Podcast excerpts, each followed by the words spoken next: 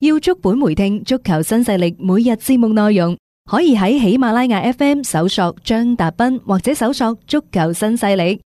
另外，仲可以搜索微信公眾號張達斌，添加關注，了解斌哥每日更新嘅公眾號內容。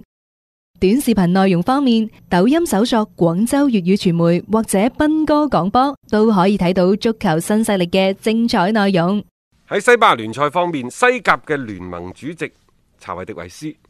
喺琴日接受當地媒體採訪嗰度呢，就暗示，只係暗示啫，話本賽季西甲聯賽已經冇辦法繼續進行。嗯誒、其實而家五大聯賽嗰度呢，對於今年如何進行接住落嚟嘅賽事，又或者就此結束啊，即係等等，即係所有嘅推測當中呢，可能西甲所採取嘅辦法係最激進嘅。嗯，即係直我哋直停衡咗量佢過法甲啊，誒呃德甲咩意甲啊、啊英英超啊超啊等等，西甲係最激進嘅。嗯停啦，唔打啦。嗯然之後半程冠軍係邊個就邊個啦。西甲係最最激進最明顯嘅，但係實際上呢，而家歐洲新冠疫情最嚴重嘅係意大利，但係西班牙、法國等等呢，其實其蔓延之勢啊，嗯，亦都好有可能喺未來會達到而家意大利咁嘅嚴重程度 冇錯，佢未到頂峰啊你睇嚇！下華倫西亞嗰度，哇，百分之三十五嘅球員佢係仲有啲工作人員。啊，即係嗯啊，係應該係個球隊裏面啊嚇，咁即係所以你可以睇到，即係好嚴峻咯個情況嚇，一下子就已經係爆發咗咁多例，當然啦，即係話停與唔停呢，又唔係話你西甲一個聯盟主席可以講咗算嘅。所以查維迪華斯亦都講咗啦，佢話嚟緊嘅呢個禮拜，禮拜四又或者禮拜五，等歐足聯傾掂咗佢哋嘅方案之後呢，佢哋就接住落嚟會係通過電視電話會議，就會係同西班牙個俱樂部嘅主席溝通。嗯，到期大家坐埋再達成共識，到底係會結束聯賽，抑或係接落嚟再打呢？嗯咁嚟緊嘅呢個禮拜應該就係結果。係啊，誒、我哋係咁嘅嚇。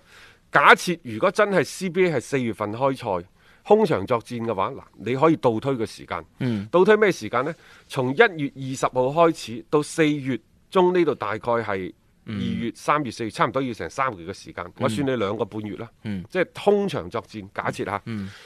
我哋咁高效都尚且需要兩個半月。你覺得意大利嗰度嗯係咪需要一倍嘅時間呢？五個月， 但係咁喎，我哋對呢個病毒嘅空前嘅重視呢，亦都係其他地方嗯冇辦法比擬嘅喎。係係啦，即係你睇下我哋呢度全部都乖乖地，個個都居宅宅喺屋企，哦係邊度都唔去。人哋嗰度仲咩酒吧、咩半程馬拉松、咩演唱嗯佢會，一樣係咁夜夜笙歌，佢人哋嘅選擇我哋唔理。係我哋成日喺節目當中，我哋所講嘅只係做好自己，啱係唔啱啊？尊重佢哋嘅選擇咯，即係我又覺得呢，即係一方面佢哋嘅嗰個效率、嗯行政嘅效率，可能會令到嗰、個、呃、所謂封閉期會更加之長。嗯長，但係可能佢一啲嘅即係嗰個重視嘅程度唔足夠啊，又或者係一啲自由散漫嘅天性啊等等，又相對可能會壓縮下嗰個期限嘅喎、好啦，我當你三個月啦，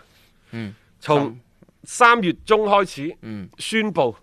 係咪？然之後到六月中六月開翻中，嗱六月中開翻係一個大概率嘅事件。嗯然之後呢，歐足聯真係要睇下佢點啦嗯嚇，佢唔、停就冇彎轉冇彎嘅，轉嗯只有佢停咗啲聯賽，各個國家聯賽先至有彎轉。如果係八七月三十一號之前結束呢，你最遲最遲，我哋啱啱講英超嗰陣時係六月二十號要開翻波，其實意甲亦都一樣嘅啫。嗯到期時甚至乎更加早。呢個早呢，就係、大家都忍唔住啦，忍唔住呢，就係、啲球迷嘅熱情，忍唔住轉播機構壓力，可能五月底你都會打。嗱係，呢度呢，仲有一個辦法就係、空場作戰。嗯但係好多俱樂部唔一定要空場作戰嘅喎、因為我就要退翻啲貴貴票俾球迷啊，嗯係啊，啊我又要空場作戰啊。我既要打比賽又冇收入嚇，仲要到嘔翻出嚟但咁，係翻翻轉頭就係、你，與其係跌落地，你想揦翻扎沙，嗯抑或係停咗渣都冇呢？嗱，係跌落地揦翻扎沙就仲有啲轉播費、嗯版權嘅收入，你要唔要啊？嗯你該俾球員嘅人工你都要俾嘅，你該俾嘅支出你都要俾嘅，係嚇、而家真係蝕少少，即係大家少啲大家去計數㗎咋，咁樣係就啊所以呢，即係啊係有機會呢，可能即係都係會採取空場作戰嘅形式。嗯然之後再慢慢滲啲人入去，慢慢滲啲人入去，即係你攞季票啊嗰班入去啊嗯坐開啲咯。平時你坐九區嘅，而家就安排你到十六區。誒，呃即係你可以享受一個更加寬闊嘅環境啊去睇嗰場比賽，呢就係 V I P 嘅待遇啦啊。你只能夠係咁樣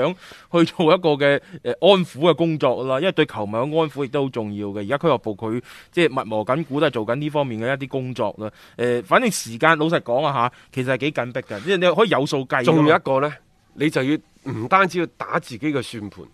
睇住自己兜入邊嗰兜飯，嗯你仲要睇下隔離嗰幾個人點食喎，食相如何喎。你一停停咗，人哋照開，你就大鑊啦。啊啊，係個啊。嗯市場就咁拱手相讓，俾一啲主要嘅聯賽嘅競爭對手啊。如果你西甲話即係停。呢樣嘢嚇啊！，即係你西冇甲呢度呢，仲話呢，誒，我哋先同意大利傾下先，同德國傾下先。嗱，佢冇話同英超英超 傾，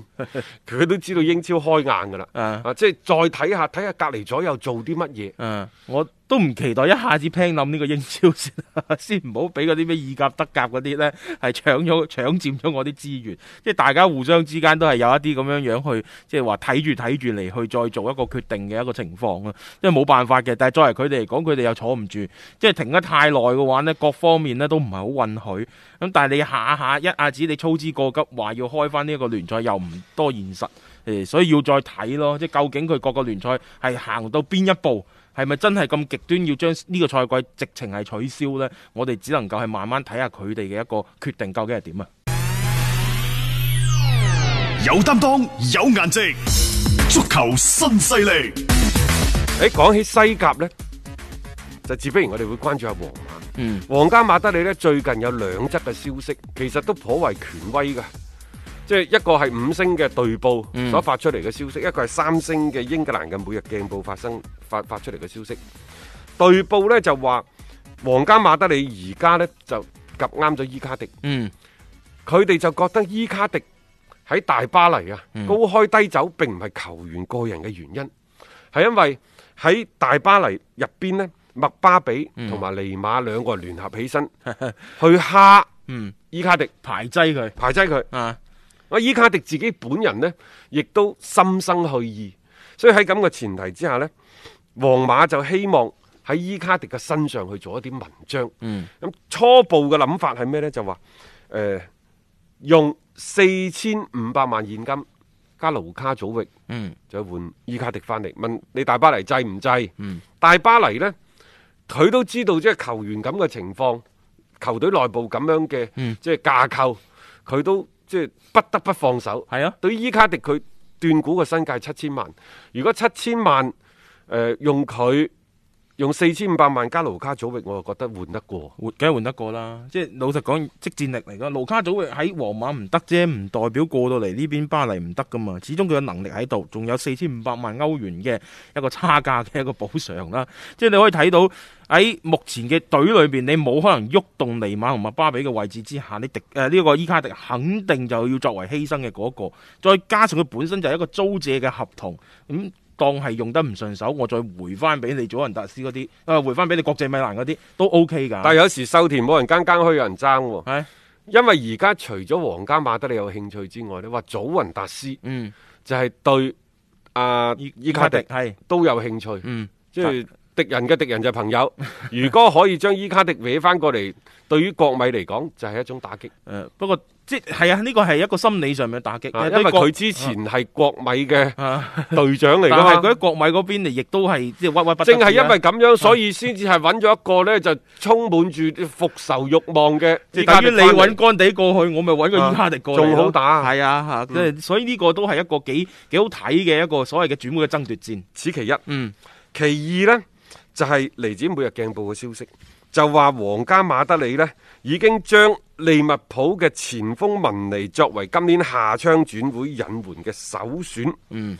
為咗得到呢一位紅軍嘅大腿，佢哋願意支付一點四億英鎊嘅轉會費，啊，我覺得如果真係及啱文尼，好過及啱沙拿，梗係啦，係啦。一定係噶。係啊，因為你呢啲即係文尼已經多次證明過自己喺大賽當中嘅嗰種嘅發揮，因為順境睇啊哦沙拿拿，絕境就睇文尼。嗯再加上呢，即係過去屢屢面臨絕境嗰陣時，利物浦總係有兩到三個人挺身而出。首選係文尼，嗯其次係韋納杜韋納杜姆姆，仲有屢屢搶險嘅啊係軒達臣，嗯包括詹士米拿。但係你再排多一兩個，包括雲迪克排埋嗯落去，都未必輪到文沙拿。沙拿係冇錯，沙拿即係我我始終認為佢係一個幾體系型嘅球員，大家唔好將佢妖魔化得咁緊要嚇。誒、自從嗰次嘅歐冠決賽之後，其實佢都已經回復翻一個啲較為之正常嘅一個發揮嘅啫。文尼本人呢，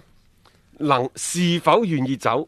係成為整個轉會嘅關鍵中嘅關鍵，嗯，因為佢同利物浦仲有三年嘅合約。係而球隊利物浦嚟講呢，肯定就唔願意放自己陣中嘅大腿走噶啦。所以喺咁嘅情況之下，如果你問俱樂部放唔放，俱樂部肯定唔放。唔放㗎。但係如果球員想走，咁俱樂部就處於一個相對比較尷尬嘅位置。嗯一方面價格真係高，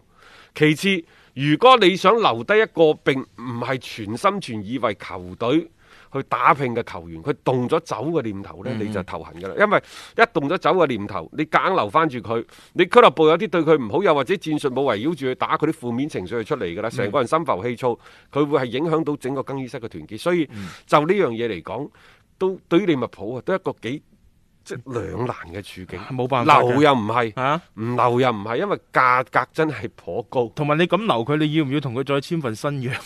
肯定要嘅。 嗰嗰嗰份人工咁又當然啦，高㗎啊即係好似當初賣古天奴咁啊，實現咗一個嘅陣容嘅升級。啊嗱，你今次萬一真係文尼要放嘅話，你是否可以實現升級？即係話嗯去揾翻佢相類似啲球員、相類似技術特點嘅球員之外呢，可唔可以喺自己嘅某些嘅位置嗰度嗯補再強返做一個補強？係尤其喺兩個邊後衞嘅嗰個所謂替補嗰個問題上，嗯咁呢個就睇大家對高普有冇信心咯。即係你有時如果真係去到不得不賣嘅嗰個情況底下，亦都只能夠向嗰個話方面高普咧，呢，其實都及過啦，迪姆華拿。迪姆啊，就可以咧八千萬到一個億買翻嚟，嗯賣走文尼呢，仲有三四千萬，啱啱好可以買兩個替補型嘅邊鋒，嗯啊邊位，邊